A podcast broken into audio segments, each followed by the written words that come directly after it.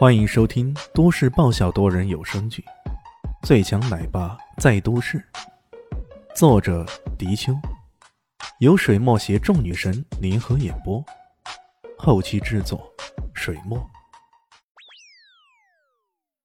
第七百二十三集，以力抗力，这是不是以己之短攻敌之长吗？这么做也实在是太不明智了。丹小生眉毛一掀，说道。他肯定有自己的想法，我看，哎，这小子真奸诈呀！啥？你看出啥了？煞气，煞气！变态大师疑惑了，这个笨徒弟还真的是越来越变态了，真不愧是我老变态的弟子，甚至可以说，在变态这一道啊，他是青出于蓝而胜于蓝。铁剪磨的铁剪越压越低了，眼看李炫的骨骼都传来了咯噔的声音，看样子接下去非要断裂粉碎不可。然而偏偏这时候，李炫嘴巴轻轻翘了起来，一副阴谋得逞的样子。不可能！哈哈哈哈哈啥不可能？你不可能翻盘了吧？铁剪魔大声狂笑，都到这时候了。你还能不可能翻盘？是不可能翻盘的，这一辈子都不可能翻盘的。李炫直接来了句网络段子：“ 因为我根本不需要翻盘，这一切尽在我的掌握之中。”呃，都什么时候了，这小子还在这吹牛逼？压死你！铁剪磨这么想着，那一把铁剪继续用力往下压。血玉音，李炫突然嘴里喃喃的说些什么，看起来异常的轻松。这小子在搞什么鬼？血运沙掌！李炫如此说道，一直不曾使用的左掌猛地一抓，手持一个拉伸状，随即一个巨大的血红色掌印在铁剪磨的身前引爆，轰的一声巨响。血印沙掌直接轰击到铁剪魔的胸前，直接将他打得横飞出去。这小子变态呀！变态大师目睹这一幕，忍不住无语了。他总算看清楚了，这个李炫，他是刚刚通过手与铁剪的接触，将阴煞之气一点点传递出去，在铁剪魔身边慢慢凝聚，寻找到合适的机会，再引爆这阴煞之掌力。要是换了平日，直接一记血运杀掌未必能够轰击到铁剪魔身上。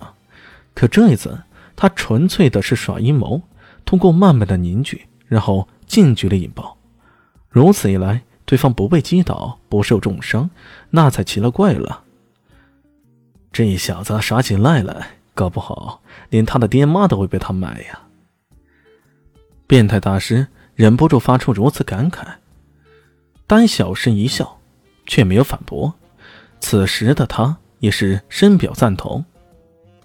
能够将自己的血运煞掌运用到如此娴熟的程度，这个小子还真是逆天呢。这时候，却见铁剪毛被击倒在地，李轩并没有打算放过他，直接一跃过去，狠狠一掌，血运杀连环使出。但见空气中传来诡异的噼里啪啦之声。在李炫的各种怪异攻击之下，铁锦魔只有挨打的份儿。终于，他在挨了数十下之后，一口老血吐出来，终于不能动弹了。动用了神力组合，却依然被这个人一力击败。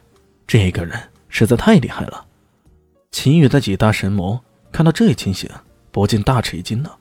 眼看着李炫一步步走过来，恍如那沙闪那般，顿时个个都目瞪口呆。不知该如何是好。他们在刚刚神力组合中，将大部分的内力灌输到了铁剪魔身上，此刻身上的内力已经所剩不多了。再次直面李炫的攻击，他们还有什么还手之力呢？拦住他！拦住他！不得已啊，铁锤魔只好挥手让神力宝的手下冲锋起来。只可惜神力宝的手下却被山庄的花间七绝阵。给缠住了，脱身不得。如此一来，直面李炫的冲锋也只剩下他们四人了。受死吧！李炫一爪抓出一记混元神爪，直接洞穿了铁刀魔。其余三人战战兢兢，且战且退。只可惜这一切都是太迟了。单方面的虐杀，结果李炫将这些家伙给通通干掉了。死神之威再次在叠翠山庄重现。